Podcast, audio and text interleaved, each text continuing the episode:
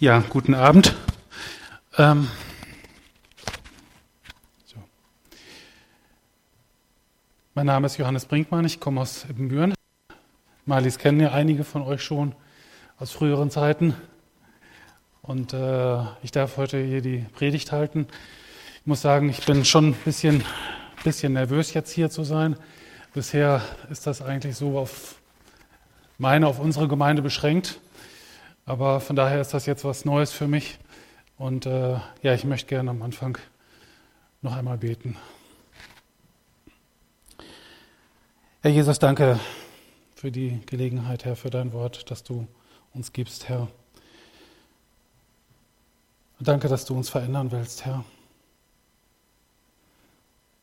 Bitte gib, dass dieses Wort auf fruchtbaren Boden fällt und wir was mitnehmen und ja, du an, an, an uns arbeiten kannst heute Abend. Wir preisen dich, Herr. Amen. Ja, es geht um das Thema Markus, um genau zu sein, Johannes Markus. Ähm, und äh, ich habe euch dazu einiges mitgebracht an Bildern. Das Problem bei einer solchen Predigt oder so einem Thema ist eigentlich immer, dass ähm, man sich sehr verzetteln kann. Und ich hoffe, dass mir das jetzt nicht passiert. Ich gucke mal eben, wie lange ich habe. Ähm ich möchte gerne euch Markus vorstellen, aber in einer Form, dass ihr ja etwas Persönliches mitbekommt, dass ihr euch wiederfindet darin. Ich für mich, ich habe mich wiedererkannt in ihm, in, in Markus. Ich habe da Parallelen aus meinem eigenen Leben gefunden und ähm, ich glaube, wenn ihr zuhört, werdet ihr das auch mitbekommen, werdet ihr es auch hören und erkennen. Ich bin im Juli 1980 zum Glauben gekommen, ist schon eine ganze Weile her. Und damals war es so, ich war in der Schweiz auf einer Jugendfreizeit. Ich habe mich da auf einem Berg bekehrt, in über 1000 Meter Höhe waren wir da. Und ich habe da einen der Leiter dieser Jugendfreizeit gelöchert und wir haben letztendlich uns dann hingesetzt und, oder gekniet und gebetet. Ich habe Jesus mein Leben gegeben und das war eine, eine Wende für mich. Ich habe vorher ein recht trauriges Leben geführt, kann ich sagen. Ich bin durch Krankheit von Anfang an gezeichnet gewesen. Bin schon als Säugling in den ersten Lebenstagen in die Klinik gekommen wegen Komplikationen. Man hatte, meine Eltern hatten die Befürchtung, ich würde es nicht überleben sonst. Bin mit Blaulicht nach Münster gekommen in die Klinik, komme aus Riesenbeck gebürtig. Insofern war meine Jugendzeit eigentlich nicht sehr fröhlich, nicht sehr schön. Aber es hat sich geändert mit Jesus. Als ich dort auf dem Berg war und das erste Mal gespürt habe, dass Jesus da ist, dass er mich liebt. Ich habe das so gespürt, so empfunden, Jesus liebt mich über alles. Und das war so überwältigend für mich, dass ich mir da einen Stein gesucht habe, einen Schieferstein, so einen flachen Stein. Und dann habe ich drauf geritzt, Jesus, mein Leben, habe hinten das Datum draufgeschrieben und habe diesen Stein mit runtergenommen vom Berg. Und äh, ich bin so froh, so glücklich, dass Jesus mich gefunden hat und ich ihn finden durfte. Und ich bin in den ersten Jahren bei jeder Gelegenheit, die sich mir bot, losgezogen und habe von Jesus erzählt. Ich habe viel äh, auf den Straßen missioniert, also so mit, äh, mit dem Teebus mitgefahren, wenn, wenn ihr das kennt, Teestubenbus früher, äh, oder Einsätze mitgemacht, bei jeder Gelegenheit. In der Regel als Schüler ist das dann in den Sommerferien oder in den Herbstferien vielleicht auch noch. Später habe ich studiert, dann bin ich auch noch mal los gewesen. Und das waren für mich immer so Highlights gewesen. Ich war so richtig so, mein Herz brannte für Jesus. Mein, mein Alltag, geprägt im Grunde durch mein früheres Leben, war oftmals grau, traurig. Aber ich musste raus. Ich habe die Gelegenheiten genutzt. Ich habe euch aus dieser Zeit mal ein paar Bilder mitgebracht. Und ich denke, dass sie was mit unserem Thema zu tun haben, sehr wohl mit Markus. Ihr seid die Markus-Gemeinde. Ne, von daher hat das euch hoffentlich auch was zu sagen. Kannst du mal die Bilder einmal durchlaufen lassen jetzt? Das ist 1982 gewesen. Ich glaube, da, das war in Lingen. Da hatten wir dann diesen Bus hier, Deutschland braucht Jesus, Teestube Arche. Ich weiß nicht, wer so einen Teebus kennt, ein Doppeldecker. Da ist dann unten eine Möglichkeit, Tee zu kochen, Sitzbänke. Man kann Leute einladen. Meistens werden Jugendliche dann da angeworben zu kommen. Musik wird gemacht. Dieses ist in Meppen gewesen, in einem Missionszelt. Interessant fand ich damals auch sehr, dass da auch drei Amerikaner kamen, die mitgeholfen haben. Äh, dieser junge Mann hier vorne, Philipp, hieß er, äh, ganz lieber Bruder, ähm, der kam, glaube ich, aus Philadelphia, hat mich später sogar noch angerufen. Hier sind wir in Leer im Bus. Das Bild habe ich sicherlich nicht nur wegen der Inneneinrichtung gemacht. Äh, ja, hier ist ein Zelt aufgebaut, Zelt, ich glaube 84 könnte das gewesen sein. Ähm, das ist in Längerich, Zeltmission in Längerich. Da haben wir dann auch gesungen. Wir sind auch ein paar, die äh, aus Ippenbüren kamen. Das ist in Ippenbüren, Oberer Markt. Wenn jemand den Brunnen kennt, da haben wir dann Einsatz gemacht. Ich bin früher in der Pfingstgemeinde dort gewesen, in der Freien Christengemeinde. Äh, wer kennt diesen jungen Mann? Ist jemand aus der Zeit noch hier? Arno Krumm, schon mal gehört? Ja, Arno Krumm, der hat früher Musik gemacht, Liedermacher. Also äh, sehr gut. Und hier haben wir dann unseren Büchertisch gehabt. Jesus ist unsere Hoffnung, stand dann da drauf. Und wir haben oftmals jeden Samstag da gestanden und haben dann da den Büchertisch gehabt. Später bin ich mit gewesen. Äh, das ist 85 in Dortmund. In Dortmund wurde das Eurocamp dann gemacht, das sogenannte. Drei Wochen Großevangelisation kann man sagen. Das Ziel war, das ganze Ruhrgebiet irgendwie zu erreichen. Und ich war dann mit in dieser Besatzung hier. Äh, mich sieht man hinten rechts. Äh, das bin ich mal gewesen. Schon lange her. ja, es war, war einfach eine tolle Zeit. Das Problem war nur, wenn ich nach Hause zurückgekehrt bin, nach Hause zurückkam, dann war wieder grauer Alltag. Aber ich bin in diesen Zeiten richtig aufgelebt und man hat mir damals auch gesagt, äh, dass Gott irgendwas mit mir vorhat, eine Berufung in meinem Leben hat. Das wurde mir so nahegelegt im Grunde genommen. Aber wenn ich dann wieder zu Hause war, bin ich in ein tiefes Loch gefallen und dann war da nichts mehr von zu merken. Und in meiner eigenen Gemeinde äh, habe ich davon auch nichts gemerkt. Da sind mir die, sind diese Rückmeldungen nie gewesen, leider. Markus oder Johannes Markus. Er ist in einem frommen Elternhaus groß geworden.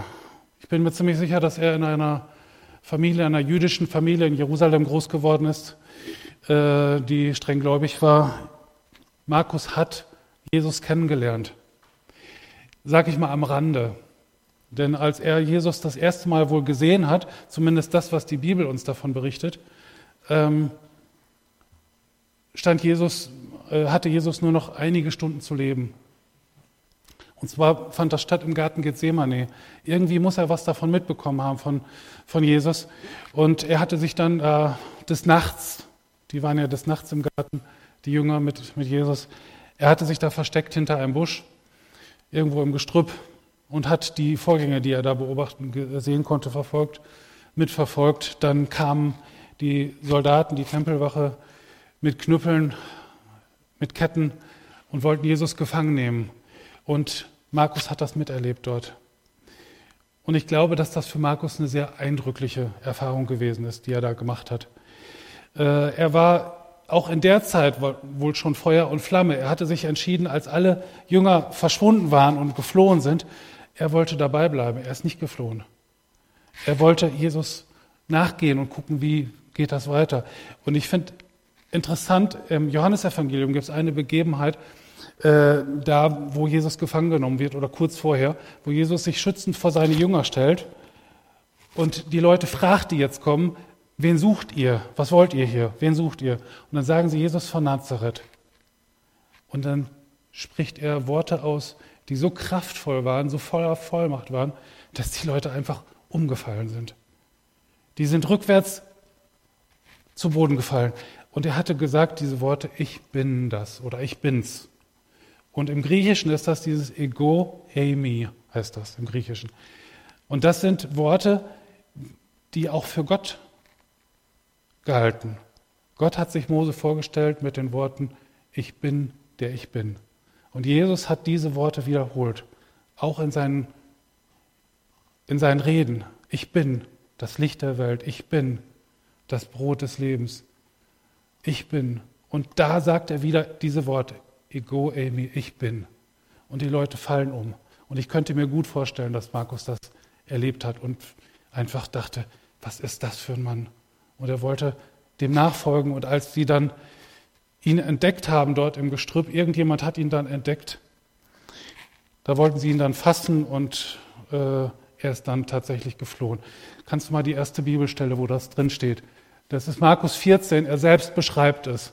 Ein junger Mann allerdings folgte Jesus. Er trug nur einen leinenen Umhang auf dem bloßen Leib.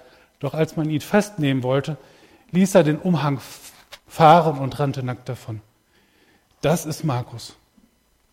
Ein junger Mann, der dann Jesus trotzdem aus der Ferne folgt, der das alles miterlebt, der sich bekehrt, der begreift, wer Jesus gewesen ist und sich danach sehnt, ihm zu folgen im Leben.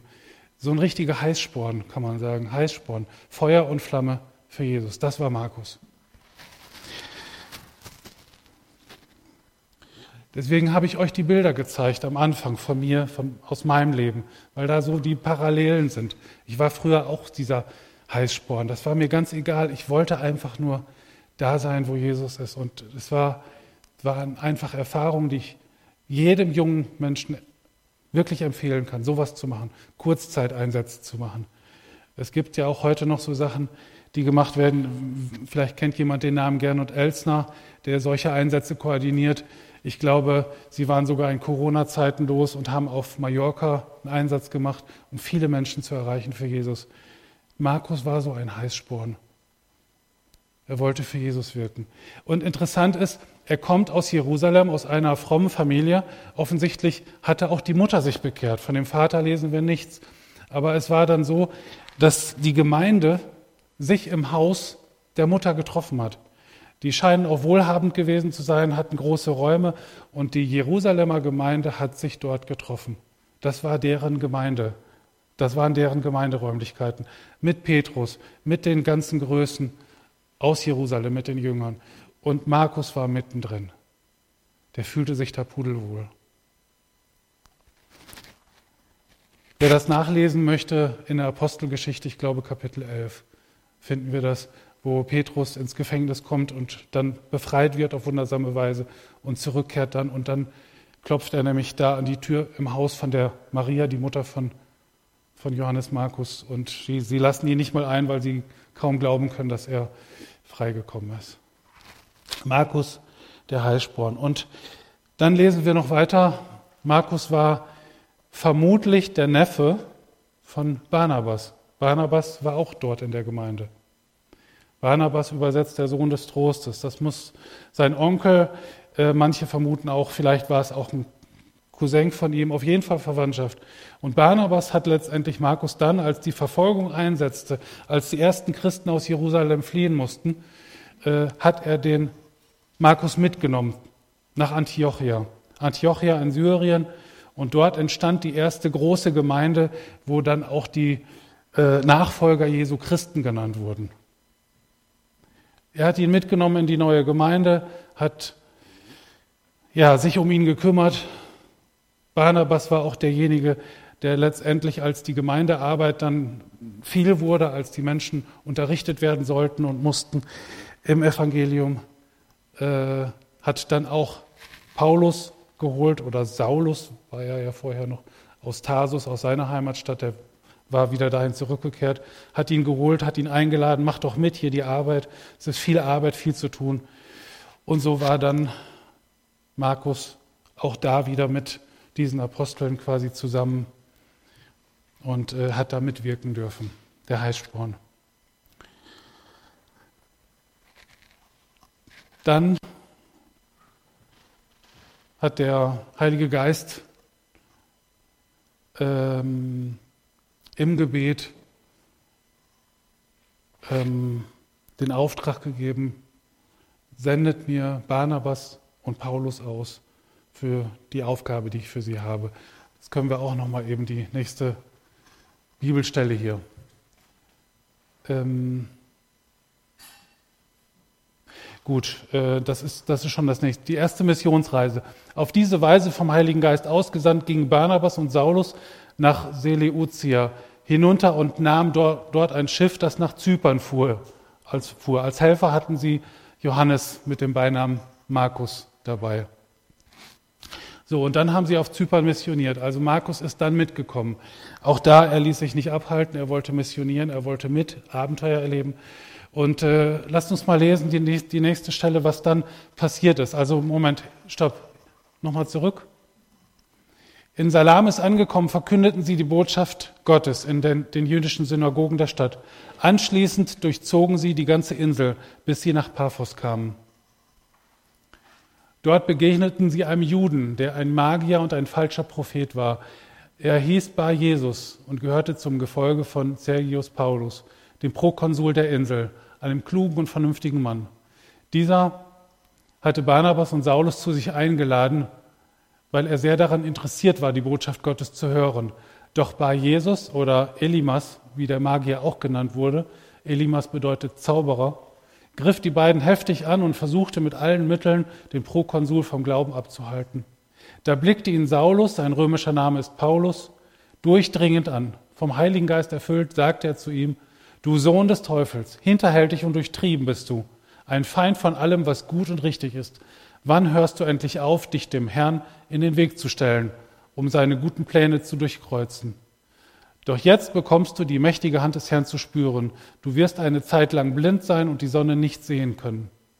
Im selben Augenblick fand sich der Magier in tiefste Dunkelheit gehüllt. Er tappte hilflos umher und suchte jemand, der bereit war, ihn an der Hand zu führen. Als der Prokonsul das sah, kam er zum Glauben, tief beeindruckt von der Lehre des Herrn, die solche Dinge bewirkte. Ich habe solche Sachen in den früheren Jahren nicht erlebt. Ich habe zwar auch durchaus erlebt, dass da äh, Angriffe gewesen sind, dass da Leute krank wurden. Ich selber auf dem Einsatz 85 in Dortmund hatte einen Unfall, etwas ganz ja, Dummes, was ich gemacht habe ein Zwischenfall und ich landete für eine Woche im Krankenhaus. Ähm, ich habe aber sehr wohl auch Leute kennengelernt, mit jungen Leuten gesprochen, die okkulte Erfahrungen hatten. Ich kann mich an einen jungen Mann erinnern, der mir erzählt, er würde zu Hause schwarze Messen feiern. Ähm, der sagte, ich könnte hier das Ganze, wir waren im Teebus zusammen, ich könnte hier alles zusammenschlagen. Ne? Und ich wusste aber, ich hatte diese Vollmacht von Gott, äh, ich wusste aber, er wird das nicht tun wusste, dass ich Macht darüber hatte im Namen Jesu. Was hier passiert ist auf Zypern, muss einen gewaltigen Eindruck auf Markus gemacht haben. Und ich könnte mir vorstellen, dass dieser Zusammenstoß zwischen der dunklen Seite, den Dämonen letztendlich, dem Zauberer mit seiner Macht, was ja ist ja keine Sache, die äh, nur so hypothetisch da ist. Er hat Macht gehabt, sehr wohl. Aber die endete dann und dass die Macht, die Paulus hatte im Namen Jesu, die war größer. Und ich denke, dass Markus irgendetwas da erlebt hatte, was vielleicht sogar traumatisch für ihn war, was ihm Angst gemacht hat. Und es muss so übel gewesen sein für ihn, dass er sich entschieden hat, äh, wieder zurückzukehren zu, nach Jerusalem sogar, nicht nach, nicht nach Antiochia, erstmal nach Jerusalem zu seiner Mutter wieder zurückzukehren. Es muss irgendwas gewesen sein, was ihm mächtig Angst gemacht hat. Und das ist auf der, den, bei der nächsten Stelle hier Paulus und seine Begleiter brachen wieder auf. Sie bestiegen ein Schiff, fuhren nach Paphos, nach Perge in Pamphylien. Dort trennte sich Johannes Markus von Paulus und Barnabas. Er trennte sich. Während Johannes nach Jerusalem zurückkehrte, zogen die beiden anderen von Perge aus landeinwärts und gingen dann weiter. Also er ist alleine wieder zurückgegangen. Man könnte das als Versagen werten. Irgendwas muss ihm mächtig zu schaffen gemacht haben. Paulus war nachher so sauer gewesen, dass er ihm das sehr angekreidet hat und gesagt hat, mit dem will ich nichts mehr zu tun haben. Der ist durch für mich. Als es dann später darum ging, zweite Missionsreise, da haben die richtig Streit gehabt, Paulus und Barnabas. Und Paulus war so klar und sagt, nee, der hat uns da sitzen lassen, geht gar nicht. Den nehme ich nicht wieder mit. Wir hatten vorher, vorhin ein Lied, übrigens vielen Dank, äh, du siehst die Wunden und heilst mein Herz. Mir selber erging es so. Ich habe durch diese Krankheit, die ich von Kindheit an hatte, habe ich, ja, erst später habe ich begriffen, dass das sowas wie ein Trauma gewesen ist. Meine Eltern haben eine Chronik geschrieben, haben aus unserer Familie berichtet und immer wieder mal geschrieben, was passiert ist. Und ich habe da vor Jahren, habe ich da mal was gelesen.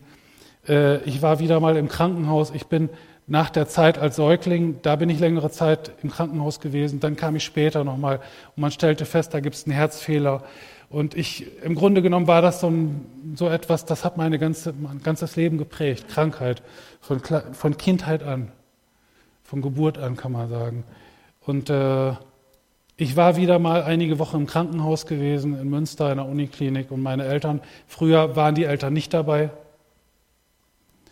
Und in der Chronik habe ich dann diesen Satz gelesen, meine Eltern wollten mich wiederholen aus Münster und ich habe sie nicht erkannt.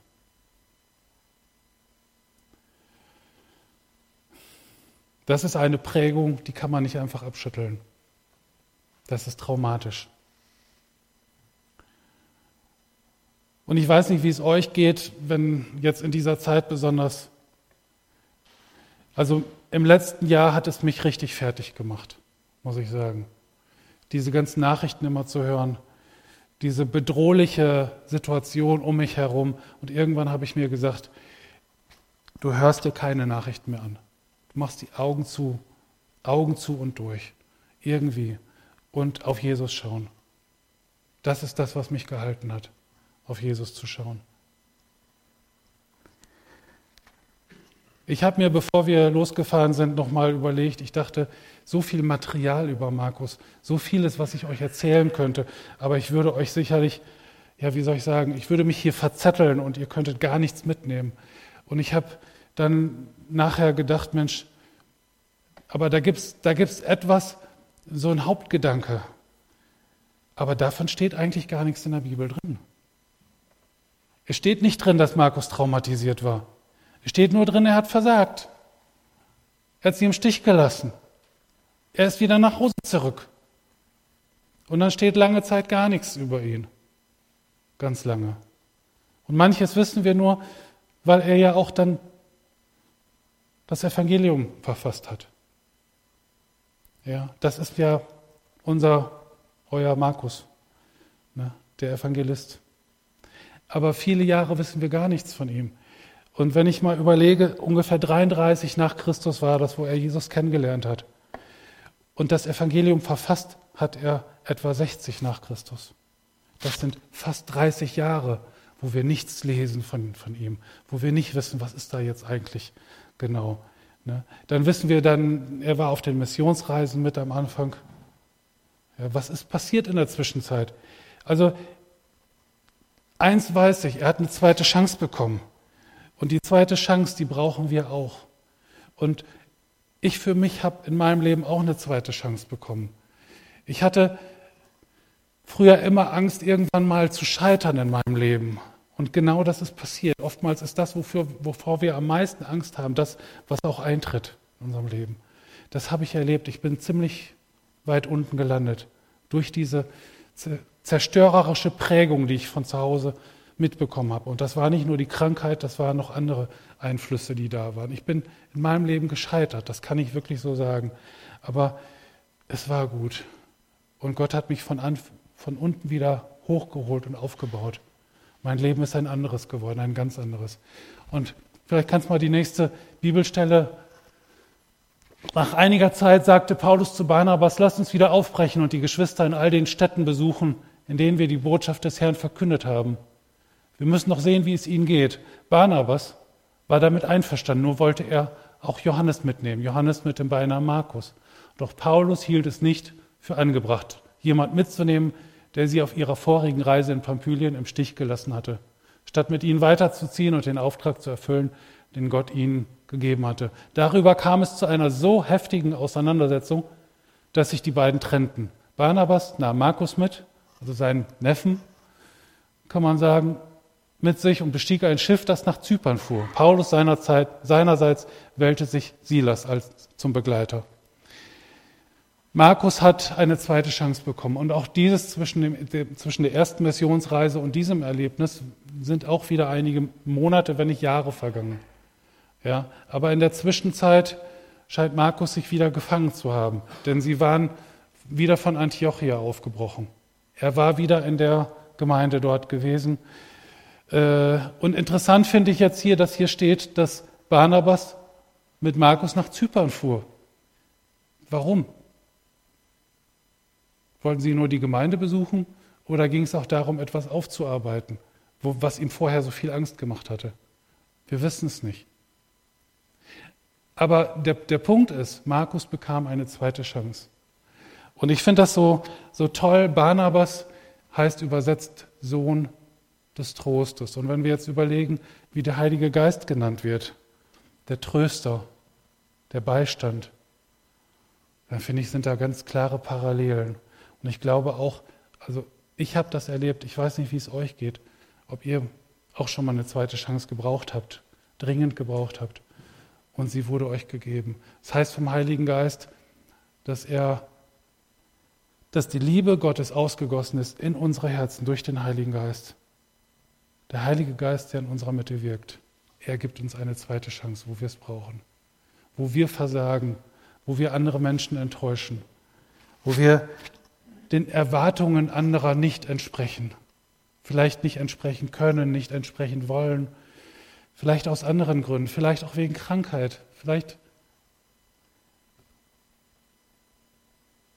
vielleicht entsprechen wir sogar den Erwartungen Gottes nicht mal und merken, da gibt es so Bereiche in meinem Leben, da komme ich nicht drüber weg. Das, das schaffe ich nicht. Also das Überwinden, das geht nicht. Ja. Aber Gott gibt uns immer wieder eine Zweite Chance, immer wieder, voller Gnade. Und ich bin so froh, was, was mich betrifft. Ja, ich habe früh gelernt, was Johannes übersetzt heißt, Gott ist gnädig. Und das ist etwas, das ist mein Lebensthema. Gott ist gnädig. Er ist gnädig gewesen mit mir. Ne? Ich bin in meinem Leben gescheitert, aber Gott hat mir die zweite Chance gegeben und ich durfte das erleben. Ich durfte mich durfte frei werden von dieser zerstörerischen Prägung, die mein Leben wirklich ruiniert hätte. Durfte frei werden. Ich habe eine wunderbare Frau gefunden, die kennt ihr ja oder einige. Und äh, habe zwei Kinder, die sind jetzt erwachsen mittlerweile. Einer wohnt noch bei uns, unser Sohn, unser Tobias. Die Tochter ist schon verheiratet, wohnt woanders. Ich bin so froh darüber. Und ich kann sagen, das, was äh, das, was ich habe und was ich bin, das habe ich von Gott, von seiner Gnade. Das ist das, was er mir geschenkt hat. Ich bin überzeugt, Markus ging es genauso. Und ich weiß nicht, wie viele Jahre jetzt noch gewesen sind nach, diesem, nach dieser Erfahrung hier, dass er wieder loszog. Aber er hat sich bewährt in der ganzen Zeit. Es sind vielleicht, vielleicht sind 20, 25 Jahre gewesen. Ja, aber er blieb in diesem Kreis. Er blieb, also was, was ich toll finde, ist, er war von Anfang an ein Heißsporn für Jesus. Der hat Feuer, hat, war, war Feuer und Flamme für Jesus. Ne? Und äh, er wollte dabei sein, unbedingt. Und das hat er sich nicht nehmen lassen. Er ist dabei geblieben. Und er ist auch weiterhin im Umkreis von Paulus und von Petrus, von den Aposteln geblieben und hat vielleicht gemerkt, äh, vielleicht muss ich nicht auf der Straße predigen, da gibt es andere. Aber ich kann ihnen nützlich sein, ich kann ihnen dienen, ich kann helfen. Und genauso wurde das später dann auch honoriert von Paulus, der dann geschrieben hat, er hat das überwunden, diese Abneigung gegen Markus, der Versager, der uns im Stich gelassen hat, und schrieb dann an Timotheus, einen seiner Mitarbeiter, schrieb er dann, versuche so bald wie möglich zu mir zu kommen, an Timotheus. Ne? Denn Demas hat mich verlassen, weil er diese Welt wieder lieb gewonnen hat und ist nach Thessalonik abgereist. Moment. Gut, dann Crescens nach, ging nach Galatien, Titus nach Dalmatien, Lukas ist der Einzige, der noch bei mir ist. Bring, wenn du, wenn du kommst, Markus mit. Er, wär, er wäre mir bei, äh, bei dem Dienst, den ich hier zu erfüllen habe, eine große Hilfe. Paulus hat das überwunden und Markus war dann ihm sehr nützlich, heißt es in einer anderen Übersetzung. Eine große Hilfe. Markus hat sich bewährt. Und was ich so toll finde, es sind jetzt an die 40 Jahre, die ich jetzt im Glauben bin. Und wenn ich überlege, wie viel Arbeit Gott mit mir gehabt hat, da hätte manch anderer schon lange aufgegeben. Und auch was noch vor mir liegt, all das weiß ich nicht. Ich weiß, dass es noch einige Dinge gibt, wo ich Gott wirklich bitte und möchte, dass er noch weiter an mir arbeitet, dass er sich weiterhin Mühe macht und dass ich da noch drüber wegkomme, so dass ich das noch hinter mir lassen kann. Und ich glaube, es geht jedem von uns so. Aber Gott ist an der Arbeit. Gott war an der Arbeit bei Markus und er ist auch an der Arbeit bei uns, bei jedem Einzelnen. Egal, was wir gemacht haben oder was wir nicht gemacht haben, was wir nicht geschafft haben. Er ist an der Arbeit und er, ist, er gibt nicht auf. Er ist derselbe. Er bleibt derselbe, der uns liebt. Und ich sage nochmal dieses Lied vorhin, ich fand das so gut. Du siehst die Wunden, du heilst mein Herz. Ich habe eine Zeit gehabt in meinem Leben, da habe ich im Lobpreis in der Gemeinde, äh, ich, ich war nur noch am Heulen dran, weil Gott mich so tief, tief berührt hat. Weil er so die ganzen Verletzungen geheilt hat. Das war so wohltuend, so gut das zu erleben, das zu spüren. Er ist da und berührt mein Herz und heilt meine Seele. Übrigens, das, dieser Punkt, dass ich jetzt hier stehen kann, das ist auch etwas, was Gott gewirkt hat. Ich habe 2016 ein Seminar mitgemacht, da ging es um Traumatisierung. Und da habe ich mich viel besser kennengelernt in der Zeit. Habe ich von mir Dinge erfahren, realisiert, die mir gar nicht klar waren. Und ich habe das Gott abgeben können. Und dadurch hat er eine Freisetzung gegeben. Das ist der Grund. Vorher war das gar nicht machbar. Und jetzt weiß ich einfach, dass ja, Gott auch da etwas in mein Leben hineingelegt hat. Und mir sagt, ich habe ihn irgendwann mal gefragt, Gott, hast du noch einen anderen Dienst für mich? Seit Jahren oder Jahrzehnten im Grunde bin ich auch im Lobpreis tätig, Lobpreisleitung. Ne, und ich habe immer gefragt, gibt es noch irgendwas anderes für mich? Und ja, und jetzt darf ich hier stehen und es ist eine Freude für mich. Ich finde das so gut, dass ich euch was mitgeben kann von Gott, was Gott mir aufs Herz gelegt hat und ich darf euch das weitergeben. Zu Markus, ich komme jetzt gleich zum Schluss. Was ist aus Markus geworden? Markus ist ein Evangelist geworden. Der hat das erste Evangelium geschrieben. Er war bei Petrus in Rom, hat von Petrus einiges gehört, hat ihn ausgefragt, seine ganzen, also Augenzeugenberichte kann man sagen, und hat dann dieses Evangelium abgefasst. Das ist das erste gewesen. Es ist ein kurzes Evangelium. Vielleicht habt ihr euch mal gefragt, warum sind die anderen so lang und das ist so kurz? Nur 16 Kapitel. Es ist sehr einfach zu erklären. Er hat vieles weggelassen, was zum Beispiel Matthäus hatte viel geschrieben an die, an die jüdischen Zuhörer geschrieben und hat viel aus dem Alten Testament an Zitaten gebracht. Die Reden Jesu, ja, die Bergpredigt, das finden wir alles nicht im, bei Markus. Die Endzeitreden finden wir nicht bei Markus. Die, die, die Gleichnisse, die meisten, finden wir nicht bei Markus. Markus hat sich beschränkt. Und wenn ich so überlege, in früheren Zeiten, was haben wir gemacht, wenn wir auf der Straße waren? Wir haben Traktate verteilt.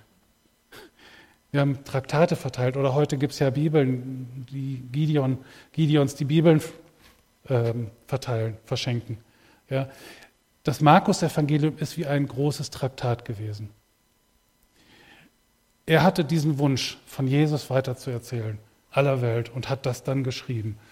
Und hat sich auf das Wesentliche beschränkt. Das Wesentliche, Jesus ist der Sohn Gottes, ist der König der Welt.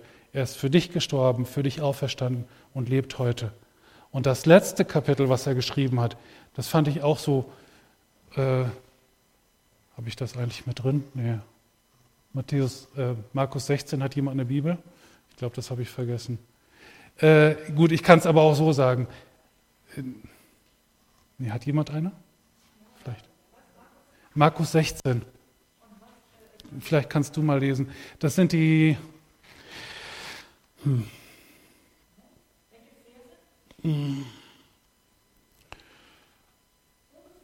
Ungefähr, ziemlich am Schluss ist das, wo er.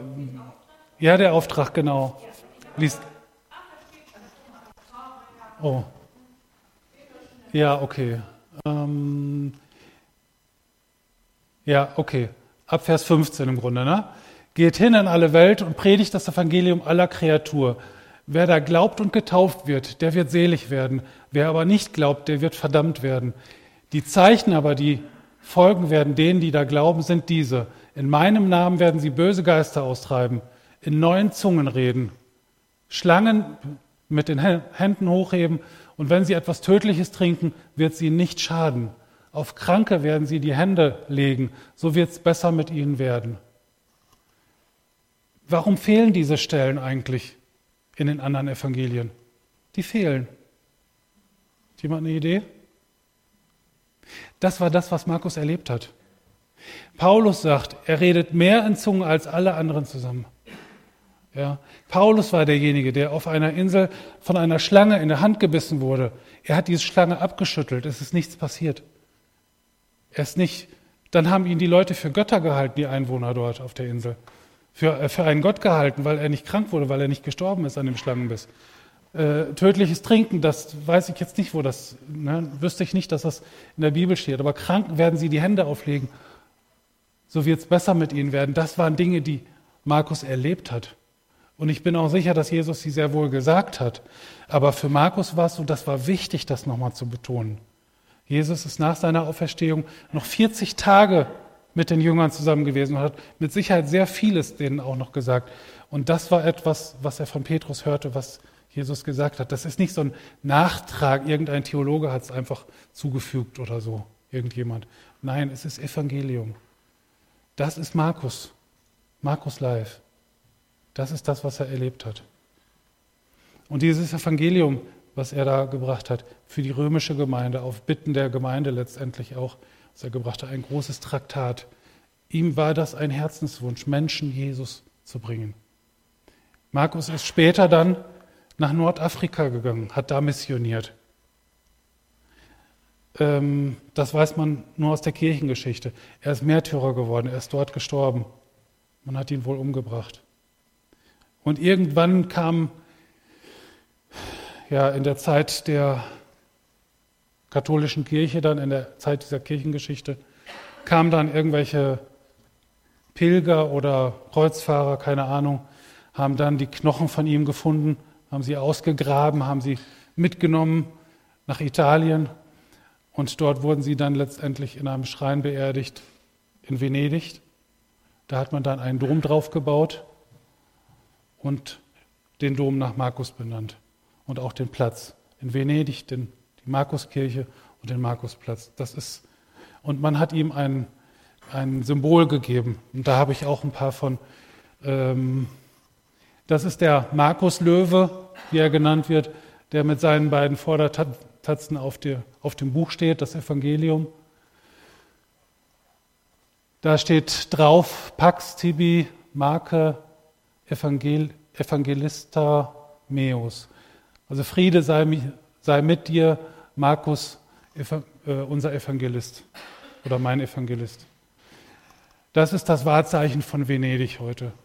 Ich würde euch gerne sagen, dass der Löwe irgendetwas mit dem Löwen aus dem Stamm Juda zu tun hat, hat er aber nicht.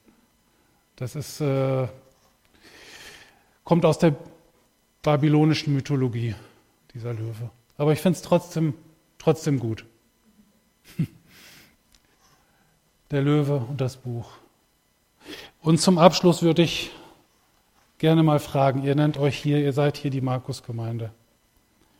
Und äh, so einem Vorbild gerecht zu werden, Markus der Evangelist, der Heißsporn für Jesus, ähm, können, könnt ihr dem, können wir dem überhaupt gerecht werden?